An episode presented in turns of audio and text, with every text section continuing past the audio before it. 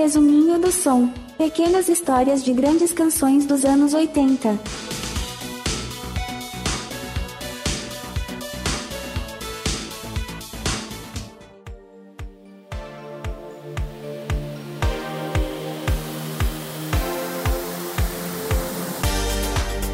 Existem histórias e historinhas, novelas e contos. Aqui no Resuminho eu aproveito para contar apenas as curtinhas.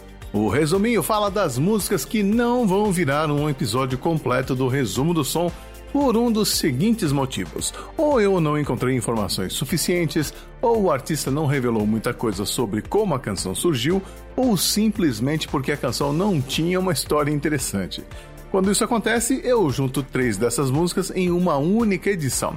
Esse é o resuminho do som e hoje eu vou contar para vocês um pouco dos sucessos In Between Days do The Cure, Hold Me Now do Thompson Twins e Somebody's Watching Me do Rockwell. O próximo episódio vai sair quando eu juntar mais três pedidos, então não perca tempo, mande a sua sugestão clicando no link que está na descrição deste episódio.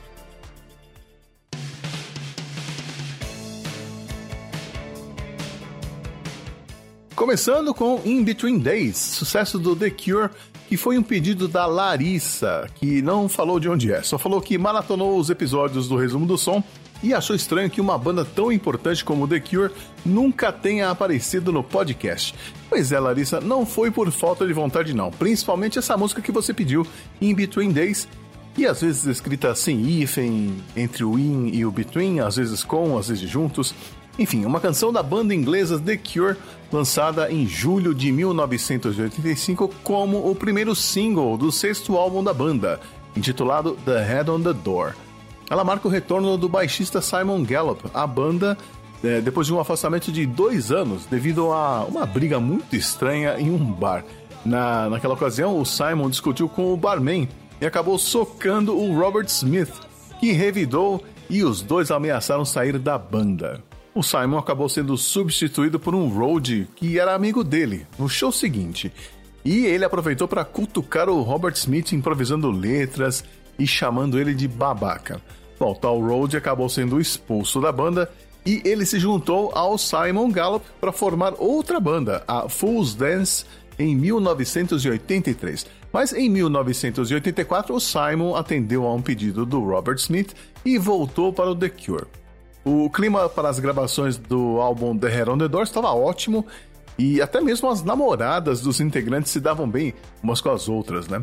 Quem via o grupo rindo e brincando no estúdio jamais acreditaria que se tratava do The Cure, que tem essa fama de gótico, depressivo, dark, né? Mas o Robert Smith sempre diz que os fãs criaram uma imagem que não corresponde ao que eles são na vida real. Foi durante esse período de gravações que o Robert Smith resolveu comprar um violão de aço de boa qualidade, algo que ele nunca teve por achar que o som não combinava com as músicas que a banda fazia até então. E ele começou a tocar os acordes de In Between Days assim que ele tirou o plástico do violão no improviso. E a partir desse improviso surgiram o baixo do Simon Gallup, que poderia muito bem ter sido tocado pelo Peter Hook do New Order, e os teclados alegrinhos e etéreos do Paul Thompson e o Lowell Tolhurst, além, é claro, da bateria de Boris Williams. A letra, por sua vez, contrastava com a melodia alegre, com frases pesadas como é, Ontem eu me senti tão velho que achei que iria morrer. Ontem eu envelheci tanto que me deu vontade de chorar.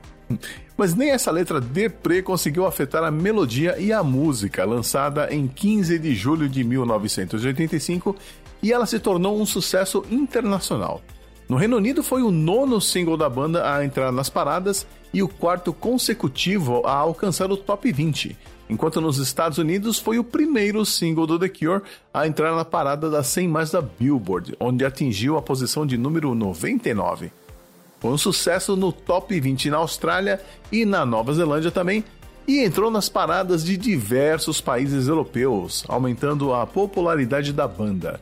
E In Between Days com certeza está no top 10 dos sucessos do The Cure aqui no Brasil na década de 80.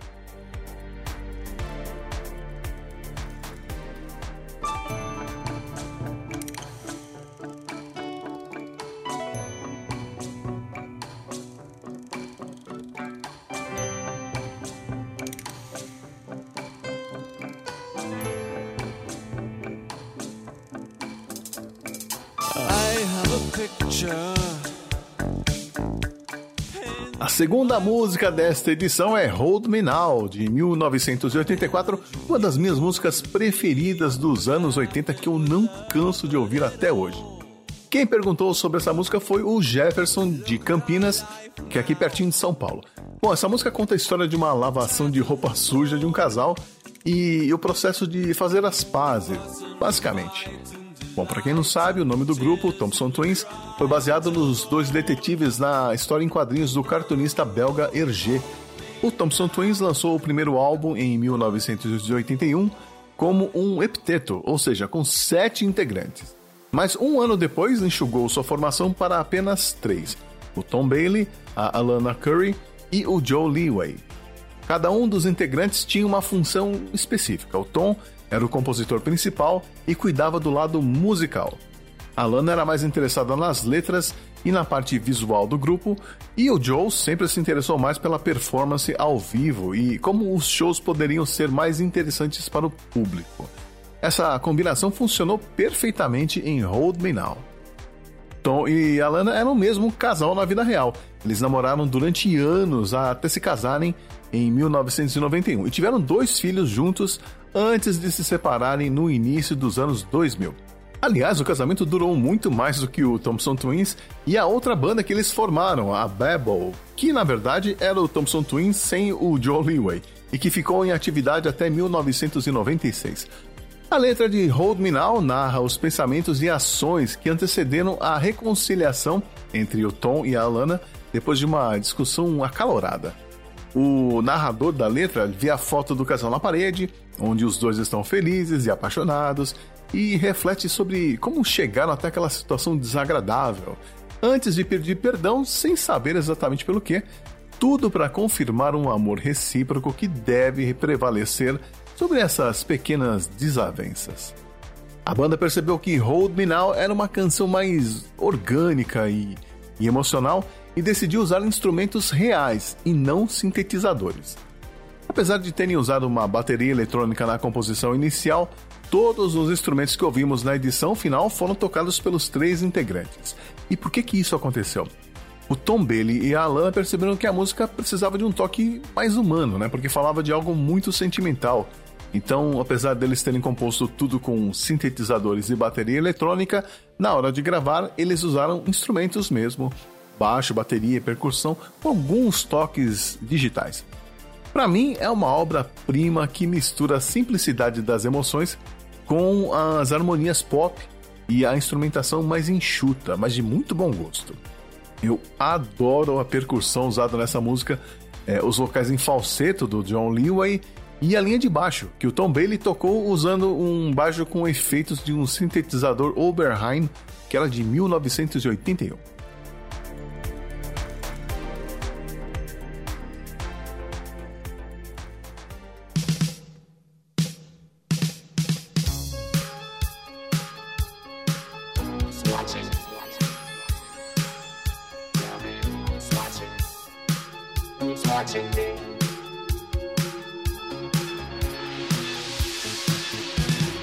E a última música desse resuminho me foi enviada pelo camarada Marcos Robles, também de São Paulo.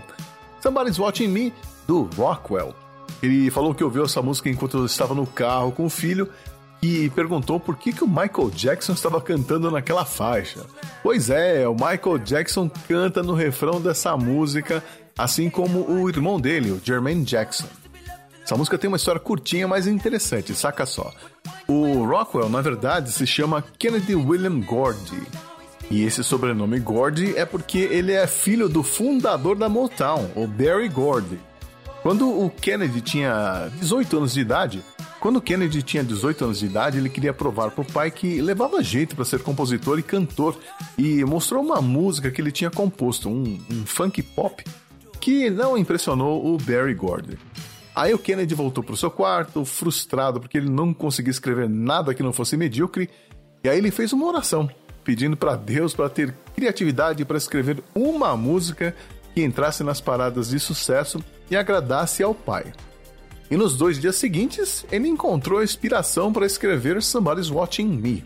Ele se baseou na relação que ele tinha com o vizinho dele, que ficava espionando pela janela o que, que a família Gord fazia, e também na relação dele com uma namoradinha que ele tinha na época e que era alvo constante das pegadinhas do Kennedy, né? Tipo, ele esperava ela ir tomar banho e quando ela tava lá ensaboando o cabelo, de olhos fechados, ele entrava e grudava a cara no box do banheiro. Aí quando ela abria os olhos, levava aquele susto. Inclusive, isso está na letra da música, que basicamente fala daquela sensação de que estamos sempre sendo espionados. O Kennedy e o meio-irmão dele, o Terry, usaram uma bateria eletrônica e alguns sintetizadores para criar a música, que eles gravaram em uma fita cassete. Mas ele não mostrou a música pro pai dele, não. Ao invés disso, ele levou a fita para casa do Michael Jackson, que era só seis anos mais velho que ele e de quem era amigo de infância. Aí o Michael ouviu uma vez, adorou, chamou três irmãos dele para ouvir a música, pediu para tocar de novo. Aí ele chamou mais três irmãs para ouvirem a música. Ah, o Kennedy acabou tocando a faixa umas nove vezes. E aí o Michael falou que ele deveria lançar a música e perguntou quem é que vai cantar no refrão. Aí o Kennedy, que não é bobo nem nada, falou: Você. E assim foi. O Michael cantou o refrão com a ajuda do irmão Jermaine e o resultado ficou fantástico. Mas tinha um porém. O Kennedy não queria que as pessoas falassem que a música só fez sucesso porque tinha o Michael Jackson cantando, ou porque ele era filho do Barry Gordy. Então ele decidiu criar um personagem, o Rockwell, que vinha de Portsmouth, na Inglaterra, e tinha um sotaque falso bem ruim e ele decidiu não acreditar o Michael e o Jermaine no disco. E foi assim que Somebody's Watching Me foi lançada em janeiro de 1984, antes do lançamento do álbum de estreia dele, que tinha o mesmo nome, Rockwell. A música entrou na parada da Billboard em 28 de janeiro de 1984, na posição de número 73, onde permaneceu por 19 semanas e chegou ao segundo lugar, perdendo apenas para Footloose do Kenny Loggins. Eventualmente, a música conquistou o disco de ouro, vendendo mais de 500 mil cópias nos três primeiros meses após o seu lançamento. E até hoje essa música é sucesso nas festas de Halloween nos Estados Unidos, porque o videoclipe de Somebody's Watching Me tinha um clima bem filme de terror com lápides, é, gente estranha observando o Rockwell na sua casa, ele estava tendo alucinações, via gente morta, monstros parecia um pesadelo, né? Tem até final surpresa, tipo thriller do Michael Jackson.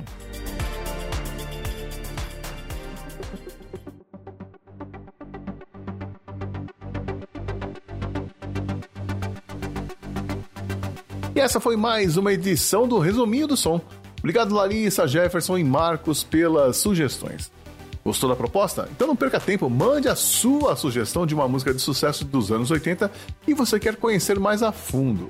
Se não virar um episódio do resumo, vira um episódio do resuminho, que volta quando juntar mais três pedidos.